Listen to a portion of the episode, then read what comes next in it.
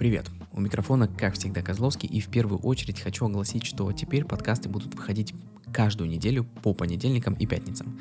В понедельник будут выходить э, подкасты на такие общеобразовательные тематики, как, допустим, сегодняшняя, э, а в пятницу будут выходить уже экспертные подкасты, где я буду затрагивать тему маркетинга и дизайна и буду приглашать различных спикеров, с которыми мы будем обсуждать разные темы. Но сегодня понедельник, поэтому сегодня общеобразовательный подкаст на тему прокрастинации. Всегда становится легче, когда ты чем-то делишься, и, как ожидаемо, меня прокрастинация тоже коснулась, и я не скажу, что избавился от нее полностью, но, тем не менее, в этом подкасте хочу поделиться какими-то своими наблюдениями за собой, как я постепенно ухожу от нее, и какие действия мне помогают справиться с этим вот недугом, так называемой прокрастинацией. Вообще, кто не знаком, Прокрастинация — это наша склонность к тому, чтобы откладывать постоянно наши дела, переносить наши планы и в конечном итоге не выполнять их. В принципе, этот термин, если не ошибаюсь, появился в конце 20 века, где-то в 70-х годах, но, тем не менее, а, фраза о том, чтобы не откладывать дела на потом, я думаю, возникла намного-намного раньше. А, как ни крути, я думаю, что все в сознательном возрасте с ней сталкиваются, когда тебе нужно что-то сделать, а ты откладываешь это на самый последний момент. И вся проблема в том, что ладно, если бы ты откладывал только, к примеру, тебе нужно подготовиться к проекту какому-то, у тебя есть на эту неделю, на этой неделе, и ты начинаешь готовиться только на шестой день, если не на седьмой. Это еще ладно, но, к сожалению, прокрастинация касается тем в жизни, которые интересны конкретно тебе. К примеру, записать подкаст — это Ничего сложного, ты просто настраиваешь микрофон, включаешь программу для записи звука, садишься и наговариваешь тему. Но, тем не менее, тематики, которые интересны тебе, которые ты действительно хочешь сделать, реализовать какой-то проект, записать видео, сделать, э, не знаю, фотосессию, прочие разные интересные для тебя вещи, ты тоже можешь откладывать. И, к сожалению, чем дольше ты откладываешь какую-то задачу, тем больше она потом грызет тебя изнутри. То есть, если я хочу записать сегодня подкаст, но в конечном итоге вечером я завариваю себе чай, открываю YouTube, беру печеньку и смотрю какое-нибудь видео, спустя неделю меня это очень будет сильно корить изнутри, что я так и не записал подкаст.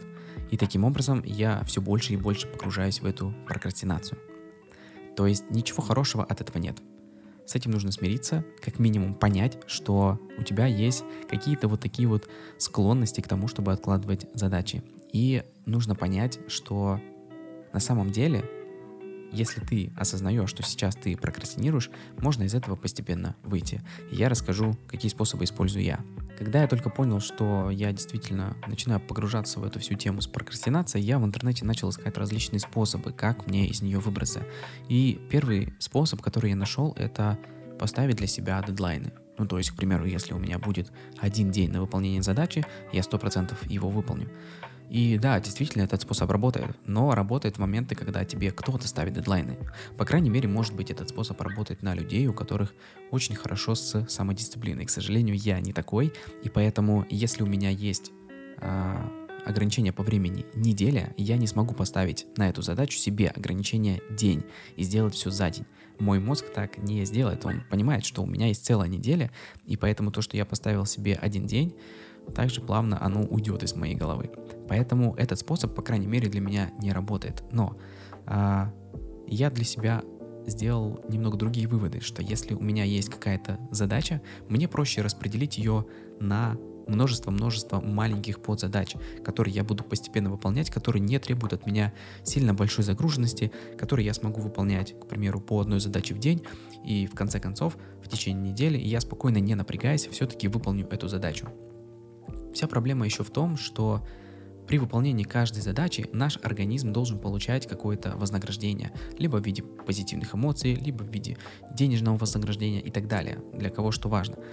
И самая проблема в чем? В интернете всегда пишут, что мы, когда не выполняем задачу, мы, скорее всего, просто не можем а, придумать для себя какой-то позитивный итог, какое-то позитивное вознаграждение. Но на самом деле, честно говоря, а, от того, что я откладываю, к примеру, запись того же подкаста, а, и когда я в итоге его записываю, для меня уже вознаграждение то, что я все-таки сделал эту задачу. Поэтому придумывать для себя какое-то иное вознаграждение, к примеру, что в интернете просто был такой пример, что если я вот сейчас это выполню, то я, к примеру, поеду кататься на велосипеде, или поеду, выйду куда-нибудь за город, или съезжу в другой город. Для меня это не работает. Для меня, если я выполнил эту задачу, которую хотел выполнить давно, опять же, я сейчас говорю про свои личные проекты, к примеру, как запись этого подкаста или видео, или что-то еще, для меня это уже победа, для меня это уже позитивные эмоции, и в какой-то роде, в каком-то роде это уже вознаграждение для моего организма, для его, моего мозга. Поэтому для себя я не придумываю каких-то новых вознаграждений, но если для тебя выполнение какой-либо задачи не несет удовлетворения, то придумай действительно себе самостоятельно какое-то вознаграждение. Выполнил задачу, поехал за город. Выполнил задачу, поехал на море и так далее. Возможно, тебе такой метод подойдет. И еще один вариант, который был предложен в интернете, который, собственно, тоже мне помог, это делать через силу.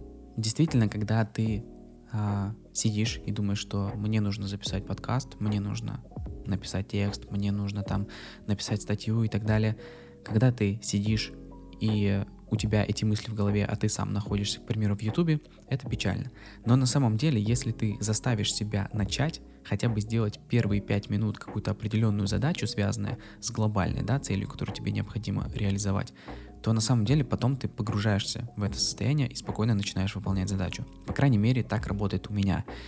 В принципе, если так пишут в интернете, то, скорее всего, так работает у кого-то другого. И поэтому, если у тебя есть прокрастинация, тоже попробуй просто заставить себя первоначально выполнять какую-либо задачу.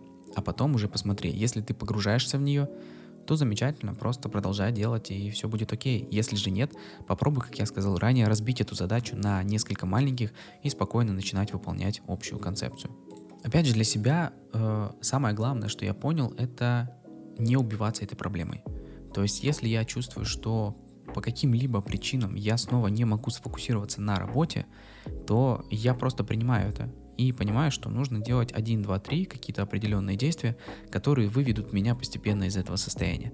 Но на самом деле, я так думаю, опять же, это нужно будет посмотреть по выпуску этих подкастов, я думаю, что все дело в систематизации. Если ты будешь постоянно делать определенные действия, организм привыкнет э, к такому поведению, и потом уже на эти действия у тебя не будет возникать прокрастинации. То есть, к примеру, если я буду каждую неделю, а я буду, если я буду каждую неделю записывать подкасты, то рано или поздно организм к этому привыкнет, и у меня уже не будет возникать ощущение, что нет, давай сегодня мы этот день пропустим, посмотрим лучше ютубчик, посмотрим какой-нибудь кинчик и забьем на этот подкаст и запустим его завтра. Поэтому все дело в систематизации. То же самое относится со спортом, то же самое с чтением книги, с медитацией, с разминкой, с теми же подкастами, видео и так далее. То есть самое главное это натренировать свой организм. Понятное дело, что сейчас в эпоху интернета мы постоянно залипаем в телефоне, в интернете, в YouTube, ВК, ТикТок, Инстаграм, куча других социальных сетей, и поэтому наш организм уже натренирован на то, что нам нужно получать позитивные эмоции прямо здесь и сейчас. То, что мы открываем телефон, заходим в Инстаграм, Э, мы думаем, что для нас это обыденное дело, но для организма это в какой-то роде, в каком-то роде получение позитивного, э, позитивной информации. То есть мы получаем дофамин, мы получаем позитивный источник энергии из телефона. Да, мы уже не делаем на это такой акцент. То есть каждый раз, заходя в Инстаграм, я не думаю, что я сейчас получу каких-то позитивных эмоций, но мой организм знает, что зайдя в Инстаграм, я могу наткнуться на веселое видео, я могу наткнуться на какое-то мотивационное видео и так далее. И организм понимает, что для меня это будет что-то классное, что-то позитивное, что-то заряжающее. И поэтому я уже привык заходить в телефон, заходить в YouTube, в Инстаграм. Ну, ТикТоком я уже давно не пользуюсь, но тем не менее, я думаю, суть ты понял.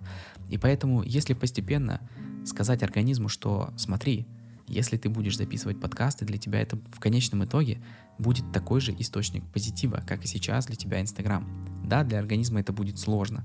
То есть, если что-то сложно для мозга, соответственно, то же самое сложно и для тебя. Но тем не менее, если ты постепенно перестроишь себя на чтение книг, на медитацию, на поход в спортзал, на те же самые запись подкаста или видео, организм рано или поздно отвыкнет от Инстаграм, от э, регулярного посещения Ютуба, ВК и постепенно сможет получать позитив из других источников энергии. Из других источников я имею в виду, что тот же самый спортзал, чтение книг и так далее. Поэтому, наверное, самый важный из трех вариантов, которые я предложил, а это разделять задачу на более мелкие, ограничивать себя дедлайнами, хотя мне это не очень помогает, и делать что-то через силу, наверное, третий вариант делать что-то через силу, он самый важный, потому что ты заставляешь себя что-то сделать, зная при этом, что рано или поздно это действительно принесет тебе и удовлетворение, и какую-то пользу, действительно пользу. Потому что Инстаграм приносит тебе только эфемерное удовлетворение.